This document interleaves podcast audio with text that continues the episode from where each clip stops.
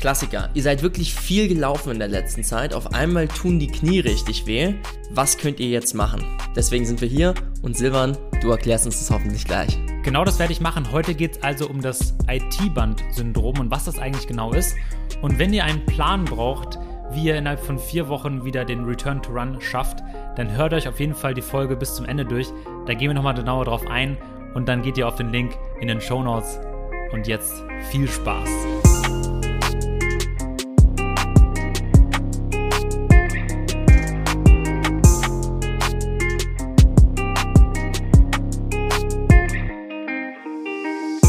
Herzlich willkommen zu einer neuen Folge von Training ohne Limit. Mein Name ist Silvan Schlegel und ich sitze hier zusammen mit dem wunderbaren Henrik Senf.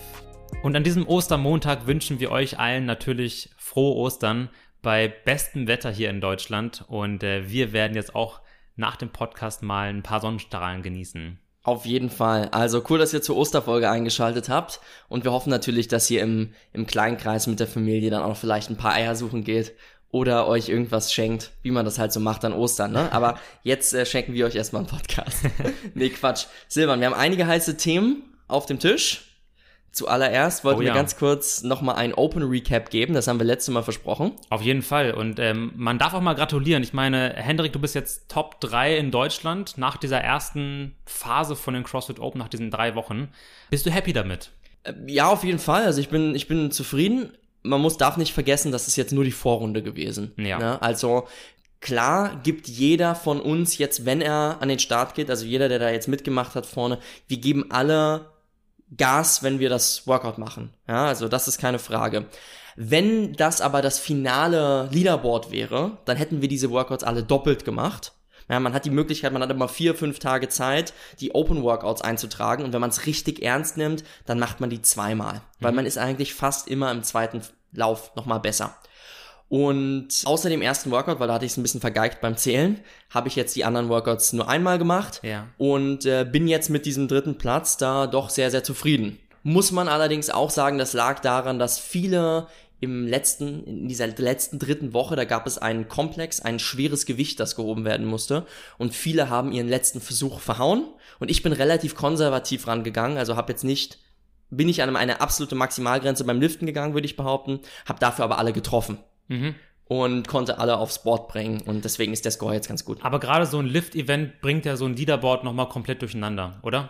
Total. Also Leute, zum Beispiel der Odo Fedorov, der war vorher auf Platz 1 in Deutschland, der ist jetzt Rang 12 weil der Ach, nicht so schwer krass, gehoben okay. hat. Der war in den ersten drei Workouts quasi mega gut und dann nur beim Liften war er nicht so stark und ist komplett nach hinten geflogen. Das Lifting-Event macht bei einer so einer CrossFit Online Competition meistens, die hat den größten Einfluss, sagen mhm. wir mal so. Und woran liegt das? Weil es einige Leute gibt, die, ihr müsst euch das so vorstellen, ihr macht das CrossFit-Workout und direkt nachdem das beendet ist, müsst ihr einen schweren schweres Gewicht heben. Jeder, der das CrossFit-Workout extrem ernst nimmt, der ist natürlich total angehauen vor dem Lift. Das heißt, man ist dann viel weniger stark. Absolut. Habe ich gleich noch ein gutes Beispiel für dich, ja.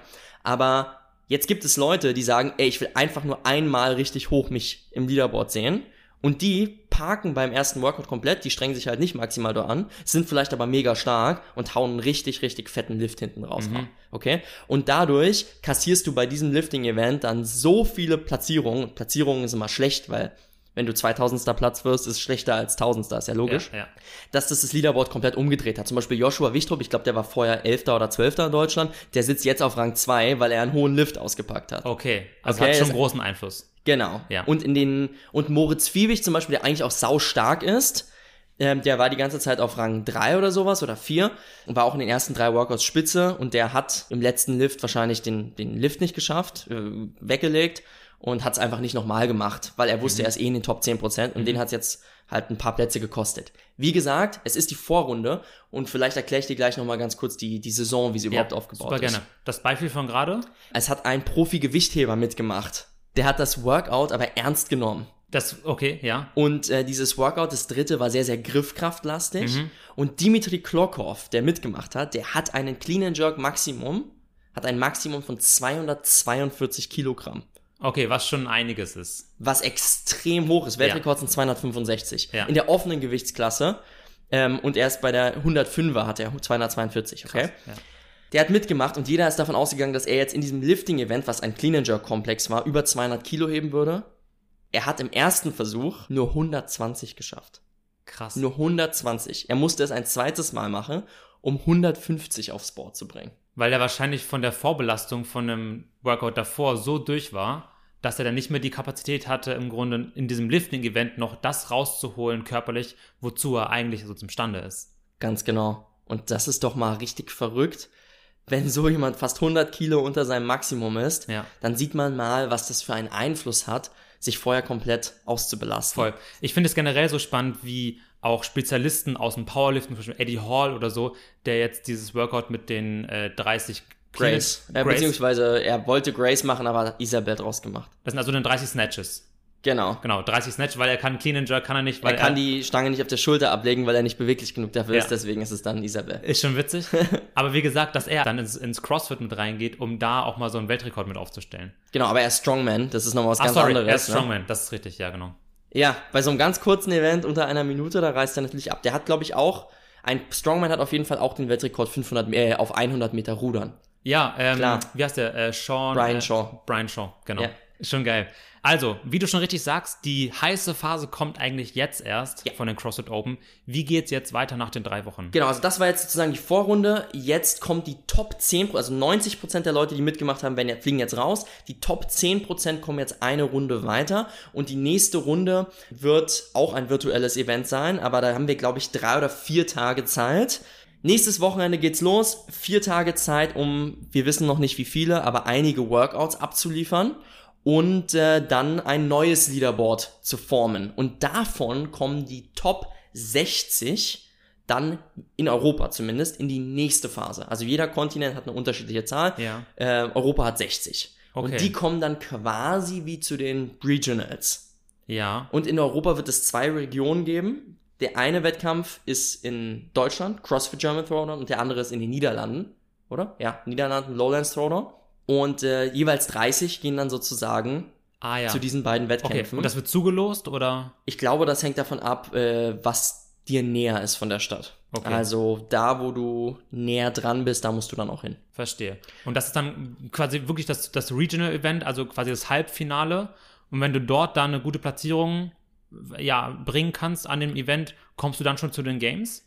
Äh, genau, also das ist jetzt natürlich sau schwer dahin zu kommen, weil du musst erstmal Top 60 in Europa sein, in ganz Europa Top 60, ja. um überhaupt zu einem von den beiden Events zu kommen. Ja. Und dann wahrscheinlich dort Top 3 oder Top 5, um dann nochmal zu den Games weiterzukommen. Okay. Was brutal krass ist. Ja, absolut. Weil dann gehörst du auf jeden Fall zu den ja, Top 5 bis 10, je nachdem, wie viel sie weiterlassen, aus ganz Europa. Was ja wieder zu den Games eigentlich auch Sinn macht, weil die wollen ja die Weltspitze dort haben, um dann gegeneinander antreten zu lassen. Absolut, ganz genau.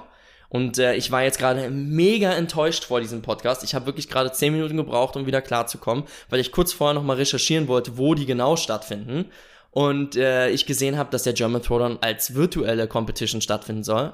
Und das, das hat mich gerade wirklich richtig rausgerissen, weil ich habe mich ich hab, war so heiß darauf, in diese Top 60 einzuziehen, um dann Live-Competition mal wieder zu haben. Und jetzt wieder eine virtuelle Competition, auch noch als dritte. Boah. Naja, ich weiß, am Ende ist es wahrscheinlich schwierig mit der ganzen Situation. Trotzdem sehr, sehr frustrierend. Mal gucken, ob ich mich vielleicht gerade getäuscht habe. Das lassen wir jetzt erstmal abwarten. Ja, Aber so ist die Saisonstruktur. Genau, also Fokus jetzt auf die zweite Phase, dort einen richtig guten Score rauszuhauen. Hm, wissen wir schon, wie viele Workouts das sein werden? Keine Ahnung. Okay. Ich tippe sechs. Sechs ich, Workouts? Ich habe okay. keine Ahnung. Okay. Nichtsdestotrotz sehr, sehr spannend, das mit dir nachzuverfolgen.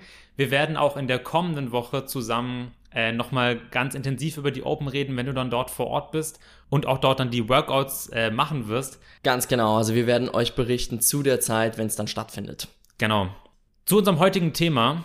Hendrik, sag mal, wann warst du eigentlich das letzte Mal laufen? Laufen? Das mache das mach ich nicht. Das ist doch schlecht fürs Knie, oder? nee, Spaß. Ähm, wann war ich das letzte Mal laufen? Ich glaube, ich war. War ich gestern laufen? Ich glaube, ich war gestern oder vorgestern war ich laufen, ja. Ich weiß es gerade gar nicht, aber ähm, ich, ich habe manchmal, ich habe es nicht auf dem Trainingsplan gehabt, das auf jeden Fall.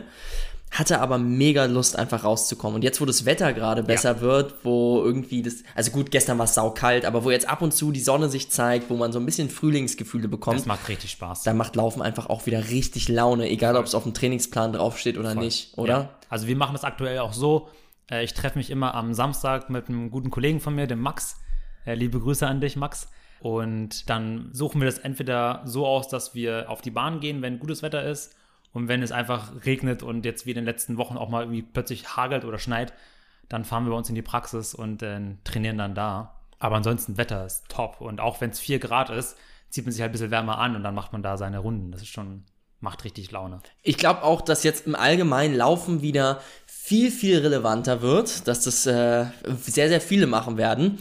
Über dieses Thema soll es ja auch heute gehen, denn wenn aus ein bisschen Laufen auf einmal extrem viel wird, kann natürlich auch mal eine Verletzung am Knie auftreten. Richtig. Oder wo auch immer. Und darüber wollen wir uns heute unterhalten. Es geht ums Läuferknie. Mhm. Es geht um das sogenannte IT-Band. Richtig. Wie kommst du überhaupt auf diese Thematik? Das Ding ist, ich glaube, es aufgrund der, aufgrund der Pandemie haben viele aufgrund von Equipmentmangel auch sich gedacht, hey, vielleicht packe ich mal wieder die Laufschuhe aus und mache mal wieder ein paar Kilometer draußen. Und das war bei mir nicht anders. Also ich hatte zwar die Möglichkeit, trainieren zu gehen, aber ich dachte auch jetzt im Winter, hey, man kann ruhig mal draußen einen Lauf machen und das war super gut möglich. Allerdings ist Laufen halt einfach nicht gleich Laufen. Also wir müssen trotzdem verschiedene Dinge beachten und das habe ich mir als Intention genommen um einfach mal drüber zu sprechen. Und das Läuferknie ist halt die zweithäufigste Erkrankung mit dem Patellaspitzensyndrom zusammen, die sich halt auf meinem Kniegelenk dann ereignen können. Und das ist ein super Anlass, um heute mal drüber zu reden. Und du hast da auch drei Mythen für uns, glaube ich, die du ganz am Anfang ja. auflösen willst, oder? Ja, pass auf, es gibt ja immer so Mythen so zum, zum Laufen. Und einer davon ist zum Beispiel, vor dem Laufen muss man sich auf jeden Fall stretchen. Und ihr kennt inzwischen unsere Meinung zum, zum Dehnen, zum Stretchen. Aber warum macht man das Ganze? Es ist ja integriert in den, in den Warm-up-Prozess im Grunde. Es soll ja zum Aufwärmen dienen. Und ich denke mir so, hey, das machen wir auch, wenn, wenn ich mit Max zusammen beim Training bin wir laufen uns zwei, drei Runden ein, dann machen wir Lauf-ABC und wenn man dann noch mal irgendwie Lust und Laune hat, sich halt dehnen und stretchen zu wollen, ja gut, dann soll man das machen, aber es, ist, es ersetzt auf jeden Fall nicht das Aufwärmen. Das ist ganz wichtig.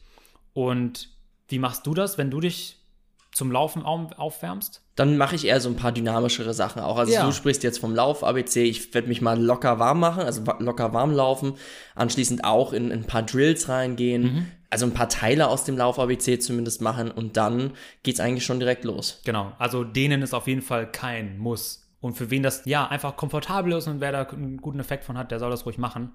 Aber es ist nicht notwendig. Also hat zwar noch nichts mit dem IT-Band jetzt direkt zu tun, aber ja. du gibst uns sozusagen jetzt drei Facts, die wir alle auf jeden Fall wissen sollten, bevor wir ins Thema richtig einsteigen. Was wäre der zweite Mythos? Da haben wir auch vor zwei Folgen, glaube ich, drüber gesprochen. Und zwar der Mythos, dass Läufer kein Krafttraining brauchen. Und auch das wisst ihr inzwischen, das ist definitiv nicht der Fall. Auch ein gutes Krafttraining ergänzend zum Lauftraining hat super gute Effekte auf eure Leistung im, beim Laufen und gibt euch einfach die Kraftbasis, um nachher die Belastbarkeit im Gewebe zu stärken und besser vorbereitet zu sein beim Laufen. Ist wahrscheinlich auch für dich im Reha-Prozess wichtig, ne? Absolut. Absolut. Da gehen wir im Laufe der Folge natürlich nochmal drauf ein, was da wichtig ist und wo man drauf achten muss. Aber ein gutes, solides Krafttraining ist die perfekte Basis, um weiter drauf aufzubauen. Mythos Nummer drei. Nummer drei, Laufen ist schlecht für das Knie. Du hast es vorhin schon angesprochen. Ist es wirklich so?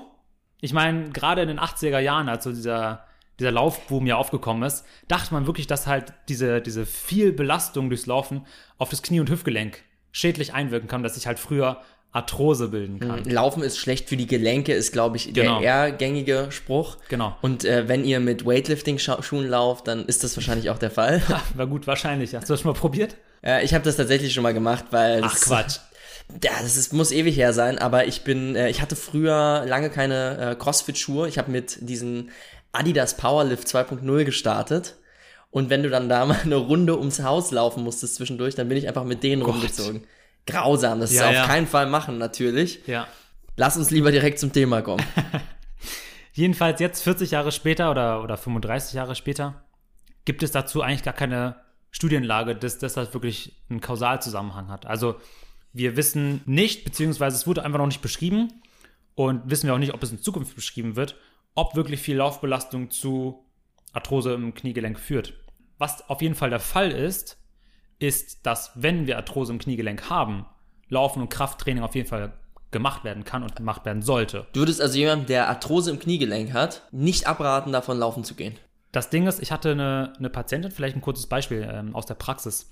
Ich hatte eine Patientin, die kam zu mir und die macht ähm, Triathlon auf so Sprint und, und kurzen Distanzen. Also es sind dann, ich glaube, nicht länger als 15 Kilometer, glaube ich, die man dann läuft. Ja. Nagel mich nicht drauf fest. Ich kann es dir nicht genau sagen. Jedenfalls kam sie zu mir mit äh, Kniegelenksarthrose und ihre Ärztin meinte, sie soll auf jeden Fall nie wieder in ihrem Leben laufen gehen. Das ist eine harte Diagnose. Das ist natürlich schon mal ein hartes Brett, was du da so präsentiert bekommst. Und ich meinte zu ihr, hey, wir gucken einfach mal, was passiert. Also ich möchte das nicht ausschließen. Äh, ich setze mich bei sowas nicht direkt gegen die Meinung des Arztes. Das ist auch für den Patienten immer verwirrend. Aber ich probiere einfach so viel wie geht individuell mit jedem rauszuholen. So, was haben wir gemacht? Wir haben gutes Krafttraining aufgebaut. Äh, über zwölf Wochen war sie bei mir. Und wir haben gut trainiert. Wir haben vor allem geguckt, dass sie das auch im Alltag weitermachen kann. Also wie sie zu Hause ihre Gegenstände einsetzen kann, um da entsprechend auch im Krafttraining weiterzuarbeiten, weil ich meine, wir hatten immer nur eine halbe Stunde zusammen. Ihr seid also nicht direkt laufen gegangen wieder, sondern ihr habt erstmal was anderes gemacht? Genau, okay. erstmal haben wir Krafttraining aufgebaut. Zwölf Wochen später habe ich sie wieder laufen geschickt und meinte so, hey, probier doch einfach mal aus. Fünf Kilometer, keine Beschwerden. Super. Und ich meinte zu ihr jetzt so, hey, wir steigern das jetzt für dich progressiv. Äh, wir werden natürlich nicht direkt auf 15 oder direkt den, den Triathlon äh, machen, sondern eben gucken, dass wir das Gewebe darauf vorbereiten. Und bisher kommt sie wunderbar mit klar. Mal gucken, sie wird es wieder vorstellig, denke ich mal, so in den nächsten vier, vier, fünf Wochen haben wir ungefähr abgesprochen. Und dann schauen wir mal, wie es ihr geht. Allerdings ist es tatsächlich so, dass die meisten Laufbeschwerden von einem fehlerhaften Belastungsmanagement kommen. Was heißt das für euch? Es wird zu früh zu viel und vor allem zu schnell belastet. Und dann ergibt sich im Grunde ein Teufelskreislauf, auf den man dann nicht mehr rauskommt. Und das Gleiche ist auch beim IT-Band-Syndrom. Deswegen ist das so eine gute Überleitung.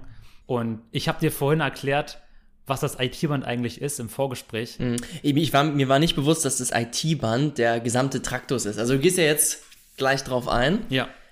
Kannst du uns vielleicht das einmal nochmal so aufbrechen, wie du es mir vorhin gesagt hast? Im Grunde haben wir eine große Oberschenkelfaszie. Und ein Teil dieser o Oberschenkelfaszie ist ein bisschen dicker, ein bisschen derber, eine Struktur, die wird anatomisch bezeichnet als Tractus iliotibialis. Also eine Verbindung zwischen Ilium, also dem Hüftbein, und der Tibia. Das also ganz kurz nur zum Vorstellen nochmal, das ist wirklich der komplette Oberschenkel, Oberschenkel der da jetzt ja mit genau, drin hängt. Genau. Ja?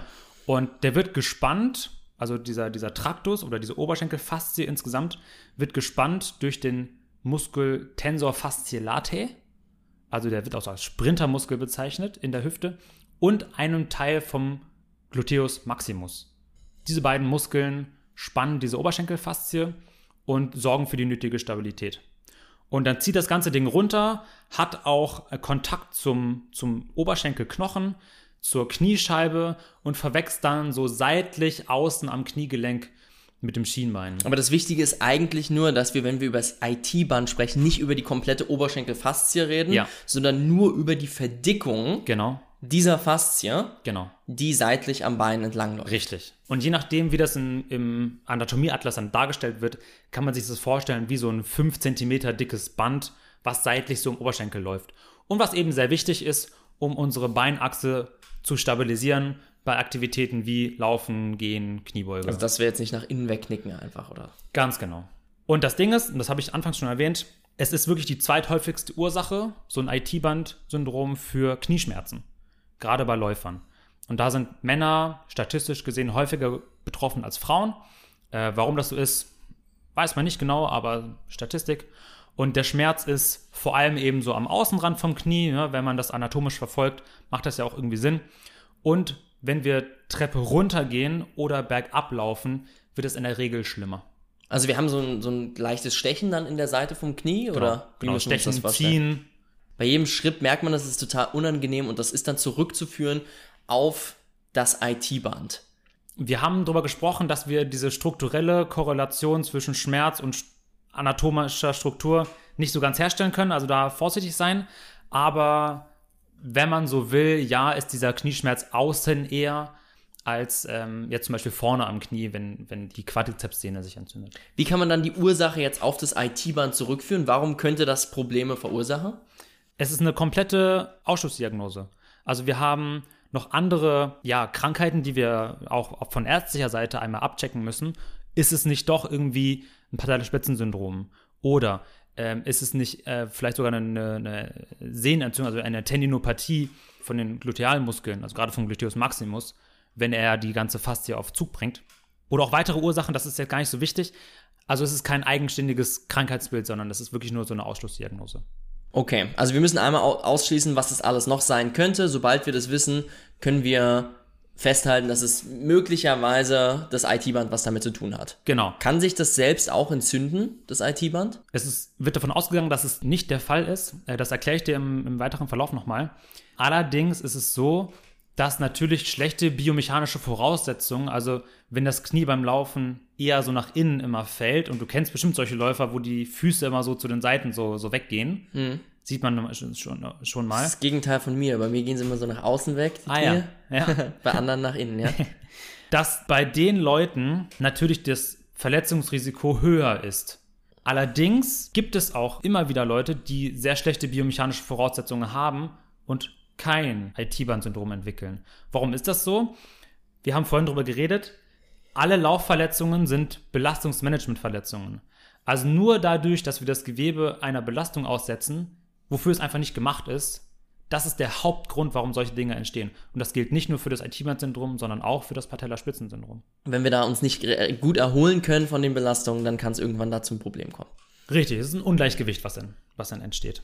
Und ich denke, was noch ein großer Faktor ist, warum ähm, auch so ein IT-Band-Syndrom oft sehr, sehr lange braucht, um zu, zu recovern, ist, dass man dann so eine Angst entwickelt, so, ah, okay, jetzt habe ich schon irgendwie da Schmerzen. Jetzt möchte ich nicht noch mehr Belastung gegen. Ich habe also Angst, was kaputt zu machen, noch mehr kaputt zu machen, als jetzt sowieso schon da ist. Und dann, ja, dann entlastet man eher. Und das ist das große Problem weil man hat ja Schmerzen und was ist das Erste, was man dann tut? Oder was wird von Arzt einem verschrieben? Nicht bewegen, sondern ja, schon. Schonung. Das ist das richtige Stichwort. Man soll schonen und soll, man soll entlasten. Und ich probiere das jetzt einmal so in die Luft zu zeigen. Äh, ich hoffe, ihr könnt da folgen. Also, wir haben ja vorher eine relativ hohe Laufbelastung erstmal, weil wir hatten ja keine Probleme und konnten schön unsere drei, vier, fünf Sessions in der Woche machen. Und da haben wir auf jeden Fall zu früh, zu schnell Volumen gesteigert. Und es ist der Fall, wir haben jetzt plötzlich Knieschmerzen, der Arzt sagt uns, schon dich. Und wir haben von viel Belastung plötzlich gar keine, gar keine Belastung mehr. Und das Problem ist, dass dadurch natürlich die Kapazität im Gewebe auf eine Belastung zu reagieren rapide sinkt. Was gut ist für die Schmerzsituation, weil plötzlich haben wir keine Reizung mehr, also geht die Schmerzsituation in der Regel zurück. Und dann haben wir einen Zustand, der leider so passiert, dass wir keine Schmerzen mehr haben, also uns fälschlicherweise vorgegaukelt wird vom Körper, es ist alles wieder gut. Wir haben aber unbewusst die Kapazität vom Gewebe deutlich verringert. Und dann fangen wir in dieser schlechteren Situation an, genauso zu belasten wie vorher. Und das ist ein Kreislauf, auf den wir niemals rauskommen. Absolut. Weil dann haben wir mit einer schlechteren Verfassung, körperlichen Verfassung, den gleichen Trainingskreis wie vorher und dass das Problem dann wieder auftaucht, ist nur eine Frage der Zeit. Also wenn man diese Variante wählt, muss man auf jeden Fall dann viel, viel niedriger wieder einsteigen und sich eigentlich noch mehr Zeit lassen, um zurückzukommen. Genau. Und dementsprechend ist dann wahrscheinlich jetzt deine Empfehlung an der Stelle einfach das, den Mittelweg zu wählen und von Anfang an zu entlasten, aber mit Sicherheit nicht komplett wegzunehmen, richtig? Ganz genau. Da werden wir gleich nochmal drauf eingehen, wie wir in verschiedenen Stadien jetzt ähm, dann auch die Belastung eben anpassen müssen und äh, da werde ich dann nachher nochmal ein Schema vorstellen. Was wichtig ist bei der, bei der Diagnostik, ist dem Patienten, also für alle Physios und, und Coaches, die es zuhören, auch bei uns, ist dem Patienten zuzuhören. Weil er erzählt euch ja in der Regel, wie viel Belastung hatte er so, oder ihr müsst halt gezielt nachfragen, wie viele Trainingssessions waren da. Und darüber herleiten müsst ihr euch, ist das jetzt ein Ungleichgewicht, was entstanden ist? Oder sind vielleicht andere Faktoren, äh, also spielen dort andere Faktoren eine Rolle? Welche könnten das sein? Zum Beispiel eine Stressfraktur. Sowas kann man schnell mal übersehen. Also so, so ein kleiner Riss im Oberschenkel, gerade auch Richtung Kniegelenk. Im, Oberschenkel? Wo mhm, denn im, im Oberschenkel? Knochen, Im Knochen. Der schnell mal übersehen werden kann. Und da braucht man einfach einen, einen, guten Arzt dann im Kontakt, dass man sowas auch mal äh, dann abcheckt. Ne, gerade wenn man halt Berichte bekommt, so hey, ich laufe nur einmal die Woche, probiere eigentlich alles kon konstant so und langsam zu steigern, das spricht eigentlich nicht dafür, dass halt so ein Ungleichgewicht entstanden ist und so ein Teufelskreislauf, weißt du? Got it. Ja. Okay, es muss also dazu passen. Ja. Und alle anderen Testverfahren, die es für das IT-Band so, so gibt, ich habe dir vorhin den, den Obertest schon mal namentlich genannt, das könnt ihr eigentlich voll vergessen. Weil es gibt dann halt, also der Obertest, der zielt darauf ab, im Grunde die Spannung im Traktus, also im IT-Band, zu testen. Ob jetzt eine erhöhte Spannung da ist oder nicht. Und das ist eigentlich irrelevant, weil, pass auf, es gab Studien bei Leuten, die haben IT-Bandbeschwerden. Ja. Und Leute in der, in der Kontrollkohorte, die hatten keine Beschwerden. Und es war so, dass die Spannung im Traktus bei den Leuten, die keine Beschwerden hatten, teilweise sogar höher war als bei den Leuten, die Beschwerden hatten. Krass. Wie aussagekräftig ist dann wohl also so ein Obertest zum Beispiel. Ja, absolut nicht offensichtlich, Richtig. weil es scheint irgendwie überhaupt nicht miteinander zusammenzuhängen. Genau. Das heißt, wer sich jetzt auf die Black Roll rauflegt und dann mal über den Traktus rollt und dann feststellt für sich selbst, uh, da ist aber viel Spannung drauf, das tut ja jetzt richtig weh, kann man eigentlich nur sagen, hat wahrscheinlich dann nichts mit der IT-Bahn-Problematik zu tun. Richtig. Und wahrscheinlich tut's immer weh am, am Traktus, wenn man da drauf ausrollt. Mit Sicherheit. Das Ding ist auch, wenn man mit dem als Therapeut jetzt da den Daumen so drauf tut, ah, tut das hier weh, ah, ja, da tut's weh. Und dann geht man aufs andere Knie, auf der anderen Seite, drückt da rein, tut's hier weh? Nö, da ist, ja, ich merke das auch, aber es ist okay. Ah, ja, klar, da muss einfach zu viel Spannung auf dem Gewebe sein. So, nein, das hat keinen Zusammenhang. Es hat keinen Zusammenhang. Genau das gleiche ist es mit einer Schwäche von der Hüftmuskulatur. Also es kann ja durchaus der Fall sein, wenn man jetzt sagt, okay, das IT-Band wird ja gespannt durch diese zwei Muskeln, also Gluteus mhm. maximus und den Tensor. Wenn die zu schwach sind, kann es dazu führen, dass dann dort einfach viel Spannung entsteht. Könnte man ja meinen. Beziehungsweise, dass das Knie halt viel nach innen geht beim Laufen und dann da einfach eine erhöhte Belastung besteht. Und auch dort gibt es keinen Zusammenhang. Mit Sicherheit ist es so, dass Leute, die ein IT-Band-Syndrom entwickeln, in der Regel auch schlechte Hüftmuskulatur haben. Also das ist auf jeden Fall auch ein Faktor, den wir in der Rehabilitation mit berücksichtigen müssen und vor allem auch auftrainieren müssen. Aber nur aufgrund der Situation, dass dort eine Schwäche ist, direkt auf ein IT-Band-Syndrom zu schließen, ist falsch. Man weiß nicht genau, warum jetzt dort dieser Schmerz entsteht, aber die Vermutung, die aktuell wissenschaftlich vorliegt, ist folgende. Es entsteht eine starke Kompression des Gewebes unter diesem Traktus. Wie kommt wie kommt's dazu? Also wir haben jetzt den wir haben den Traktus, der liegt oben drüber. Das ist im Prinzip ja, das ist ja der Teil der Faszie. Mhm. Und du sagst, wir haben äh, die Verletzung entsteht, weil da drunter eine Kompression stattfindet. Ja, genau. Was, was bedeutet das überhaupt? Naja, wenn du dir vorstellst, du du läufst und du hast ja viel Belastung beim Laufen. Immer musst du den ganzen Körper ja auf einem Bein quasi abfedern und wieder den nächsten Schritt machen. Das hast du in sehr hohen Frequenz über einen sehr langen Zeitraum. Zeitraum, danke. Und wenn das einfach über das Maß hinausgeht, was dein Körper verkraften kann, also dieses Ungleichgewicht entsteht zwischen Belastung und Belastbarkeit, dann kommt es dazu, dass ja immer wieder diese, diese Last dort unten am Knie entsteht. Und das im Grunde, ja, wie eine Kompression nachher, weil der Traktus ja Kraft ausgesetzt wird und vor allem Energie absorbieren muss beim, beim Laufen und wieder freigeben muss, also immer dieses Hin und Her, darüber dann einfach Kompression auf das Gewebe entsteht. Immer wieder kommt dieser Reiz. Und wenn das über das Maß hinausgeht, was dein Körper leisten kann, dann kommt es zu Beschwerden. Also es ist nicht so, dass er über das Kniegelenk so an der Seite so, so rüber huppelt hm. und darüber im Grunde am Knochen was reizen würde, sondern wirklich das Gewebe, was direkt drunter liegt. Und ob das jetzt ein Schleimbeutel ist oder was auch immer, einfach nur Bindegewebe, das wissen wir aktuell noch zu schlecht, aber man geht davon aus, dass der Traktus selbst nicht entzündet, habe ich vorhin schon erklärt, mhm. Und dass er auch nicht für den Schmerz kausal verantwortlich ist. Okay, got it. So, und wenn wir dann sagen, das, das meintest du ja gerade schon, warum zur Hölle sollte man dann auf die Idee kommen, wenn wir jetzt wissen, es ist eine Kompressionsverletzung, warum zur Hölle sollte man dann anfangen, mit einem Foam Roller noch über diese Stelle rüber zu gehen, noch mehr Kompression oben drauf zu geben. Und du sagst schon ganz richtig, es tut einfach nur Schweine weh. Und ihr wisst aus unserer Folge zu dem Faszientraining, dass wir keinen Einfluss haben. Ihr könnt mit dem Foam Roller die Faszie strukturell nicht beeinflussen. 0,0. Würde ja auch gar nichts bringen in dem Fall, weil offensichtlich scheint ja der Traktus an sich oder Danke. die Spannung auf dem Traktus Danke. keinen Einfluss auf die Problematik exakt, zu haben. Exakt genau so ist es. Und Das ist das Schwachsinnigste, was ihr an der Stelle tun könnt. Also wer euch das empfiehlt, da würde ich einfach direkt wieder gehen. Aber das sind wirklich, ich glaube, das sind 80 Prozent der Physiotherapeuten, wenn man da ein Problem hat. Immer, ja. es ist immer der Traktus zu fest. Das höre ich wirklich jedes Mal. Also ich wusste ja bisher nicht, dass es so arg schrecklich ist, aber wenn du das so erklärst, ja. dann ähm, ja. Der Foamroller ändert nichts an der Faszie. Ihr habt vielleicht temporär kurz eine, eine Änderung der, der Schmerzwahrnehmung, also dass der Reizzustand kurzfristig geringer ist, aber es ändert ja nichts an der Problematik. Wie müssen wir jetzt also vorgehen, wenn Foam Rolling schon mal keine richtige Lösung ist dafür? Wir müssen also einen anderen Weg finden. Also, ohne eine progressive Belastungssteigerung, also angepasstes und adaptiertes Training, wird niemand aus diesem Teufelskreislauf, den ich ganz am Anfang beschrieben habe, rauskommen.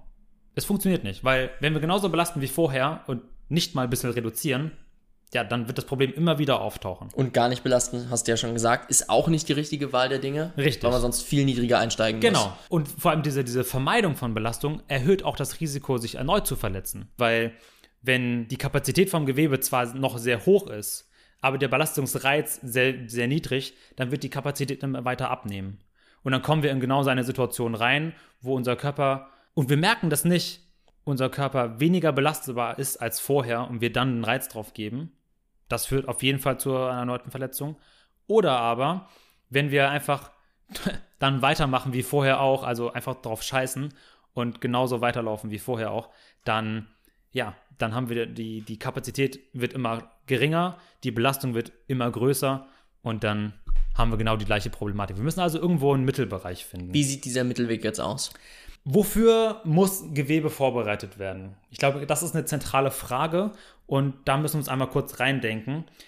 Wir haben im Grunde beim Laufen verschiedene Belastungen, die unsere anatomischen Strukturen leisten müssen, auf mhm. die sie vorbereitet werden müssen. Ja? Mhm. Und das ist einmal hohe Belastungsspitzen. Also bei jedem Schritt haben wir ja so einen Impact und das gesamte Körpergewicht muss abgefedert werden. Klar, also ja? wir tragen jedes Mal das Mehrfache unseres Körpergewichtes und wir müssen das abfedern wieder. Genau. Dann haben wir ein hohes Level oder einen, einen hohen Bereich an Absorption und Wiederfreisetzung, also einen Dehnungsverkürzungszyklus. Sprich, der Traktus nimmt Energie auf, die Oberschenkelfaszie nimmt, nimmt Energie auf und setzt sie dann beim erneuten Abdrücken vom Boden wieder frei, was uns muskuläre Arbeit abnimmt. Und das Ganze haben wir, dritter Punkt, in einem sehr häufig wiederkehrenden Bereich. Also über einen bestimmten Zeitraum so und so viele Wiederholungen. Das sind tausende Kontraktionen, die jedes Mal relativ hoch sind. Genau. Und ja. Genau. So, und wie können wir das jetzt in der Rehabilitationsarbeit äh, abbilden? Wie bekommt man hohe Belastungsspitzen hin? Krafttraining. Absolut. Ganz klar. Die sind noch viel höher als beim Laufen. Richtig. Beim Krafttraining. Richtig. Also können wir über Krafttraining den Körper, unsere anatomischen Strukturen eben vorbereiten. Und dort ist am besten dann Heavy Slow Resistance Training, also äh, arbeiten mit Tempo-Squats zum Beispiel. Wir können dadurch, da sieht man das ja auch schon an dem Beispiel. Das Gute ist im Vergleich zum Laufen, beim Laufen ist es immer sehr abrupt. Ja. Ne? Also es ist immer kurz und abrupt und beim Krafttraining ist es natürlich sehr viel kontrollierter. Richtig. Die Go-To-Übungen dafür sind Bulgarian Split Squats. Also Ausfallschritt, das hintere Bein ist erhöht und in der Position kriegen wir einen richtig guten Reiz nachher auch auf das IT-Band und wir können vor allem sehr, sehr einfach Gewicht oben drauf packen. Warum, warum genau der Split Squat? um in einer Situation, und wir haben ja im Grunde beim, beim Laufen immer dieses Alternierende, mhm. genau diese Position zu simulieren. Wir können natürlich auch Squats machen. Absolut. Oder Kreuzheben. Je nachdem, was halt geht. Aber das ist wahrscheinlich das, was äh, am nächsten an dem klassischen Laufen dran ist, ja. wenn man sich die Position auch schon anguckt. Einbeinig, genau. was genau.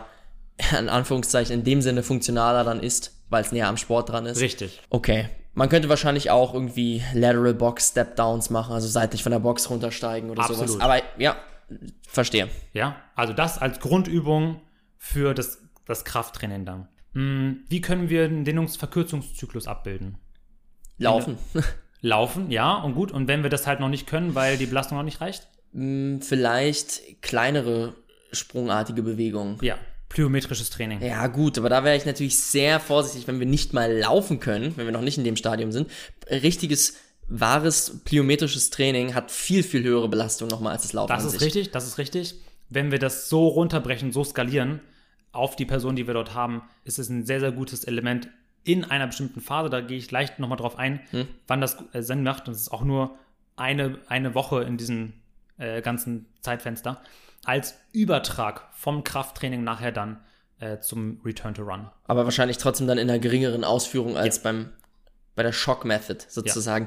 Ja, ja ähm, plyometrisches Training. Apropos, können, wollen wir auch noch mal drauf eingehen. Sau Mit gerne. Sicherheit einer der Punkte, die uns langfristig auch im Laufen besser machen können, gerade wenn es in Richtung Leichtathletik oder sowas geht. Und äh, mit Sicherheit auch ein Punkt, wenn man da richtig gut ist oder viel trainiert, dann hat man beim Laufen wahrscheinlich schon viel, viel weniger Gefahr, sich dann da zu verletzen, wenn man richtig plyometrische Übungen ab kann. Ist sau spannend. Also sollten wir definitiv nochmal die Folge auch gut aufdröseln und dann äh, Braucht auf jeden Fall Vorbereitungszeit, ja, ja aber muss kommen. Kriegen okay, wir und nächster Punkt? Und dann, wie können wir eben abbilden, dass wir sehr häufig das Ganze wiederholen müssen, indem wir halt progressiv belasten. Und zwar das Laufen langsam wieder einschleichen. Ich habe da sogar nochmal einen Plan gefunden, den kann ich dir gleich nochmal zeigen. Vielleicht können wir den auch irgendwie online stellen, für euch verfügbar machen. Ähm, werden wir gleich nochmal in, ins Intro, okay, ins, aber bringen ins Intro rein. Wie man einen Wochenplan quasi aufstellt, Woche 1 bis 4, um wieder in das Laufen reinzukommen, progressiv. Zeige ich dir gleich und dann packen wir das ins Intro rein. Also, diese drei Schritte im Grunde haben wir für die Rehabilitation. Und wenn man sich das einmal so vorstellt, wir haben im Grunde eine, eine schmerzdominante Phase auf der einen Seite, in der wir arbeiten müssen, und auf der anderen Seite haben wir dann im Verlauf der Reha eine belastungsdominante Seite. Also wo wir, und das ist, darum geht es halt an der Rehabilitation, das Gewebe wieder belastbar machen. Und ich habe dir ein Fünf-Phasen-Modell mitgebracht. Und in der Phase 1 sind wir eben noch in dieser sehr schmerzdominanten Phase, wo wir den Lauf-Input auf jeden Fall reduzieren müssen, wenn nicht sogar komplett vermeiden, um erstmal die Belastung runterzunehmen. Und da vor allem jetzt auch viel zum Beispiel machen können, schon mal für die Hüftabduktoren, also für den Glutealbereich, also Sideplanks zum Beispiel, um dort einfach Stabilität aufzubauen. Mhm. Um dann vorzubereiten für die Split Squats zum Beispiel. Die kommen gleich. Was kann man aber trotzdem gut machen? Ähm, das ist jetzt in der aktuellen Zeit leider, leider blöd, aber ich hoffe, dass auch die Fitnessstudios bald wieder öffnen, weil, was kann man gut machen? Ich habe am Anfang erzählt, bergab laufen triggert eher das Problem. Bergauf laufen ist in der Regel kein Problem. Was kann man also gut machen? Ab ins Fitnessstudio, das Laufband so ein bisschen anschrägen und einfach nur gehen. Weil wenn ihr so durchs Gelände geht und bergauf lauft, dann müsst ihr in der Regel wieder irgendwann mal bergab laufen. Es gibt wenige Berge, die nur hochgehen, ja? Ja, so. Und deswegen äh, ist es halt blöd, aber auf dem Laufband geht es ja wunderbar. Wenn das nicht geht auf dem Laufband, dann setzt euch aufs Fahrradergometer.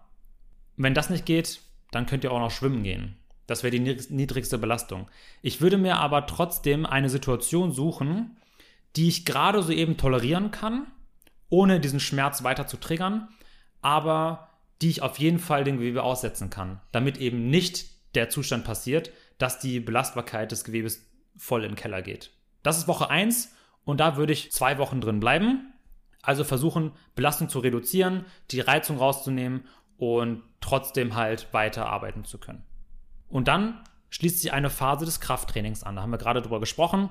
Wir machen also äh, Heavy Slow Resistance Training und Element Nummer eins davon oder das wichtigste Element davon aus meiner Sicht ähm, sind dann Split Squats. Und da würde ich vier bis sechs Wochen ungefähr ansetzen als Zeitraum, um dort eben progressiv dann die Belastung auch zu steigern und auch wirklich Effekte mitzunehmen vom Krafttraining. Jetzt kommt erst Phase 3 und das ist wirklich eine Übergangswoche, so zwischen Phase 2 und 4. Da kann man gut diese, diese plyometrischen Übungen einbauen. Aber was meinst du dann mit plyometrischen Übungen? Okay, muss ich vielleicht kurz erklären. Zum Beispiel sowas wie so diese, diese äh, Skatersprünge. Eisskatersprünge, links nach rechts, ah, die lateral. Links nach rechts, nach lateral. Ja. Du hast einen Seilzug noch mit dran, dass du ein bisschen arbeiten musst, ein bisschen Gewicht hast. Ah, okay. Und auch in der Phase trotzdem neben dem äh, Heavy Slow Resistance Training und dann den plyometrischen Übungen ähm, weiterhin das Laufband. Also weiter nur bergauf gehen oder vielleicht schon mal locker äh, walken oder sowas. Aber ich würde immer noch die Laufbelastung in der Phase vermeiden. Und wir sprechen jetzt schon von Zeitraum ungefähr so siebte bis neunte Woche. Ja, also das würde ich auf jeden Fall an Zeit mitnehmen, um ja die nötige Grundlage zu schaffen und dort wieder darauf aufzubauen. Weil Phase 4 ist dann nämlich der Return to Run. Und zwar adaptiert und progressiv. Also, dass wir auf einem niedrigeren Level starten. Wie gesagt, diesen Plan, den suche ich euch noch raus und wir packen den irgendwie online.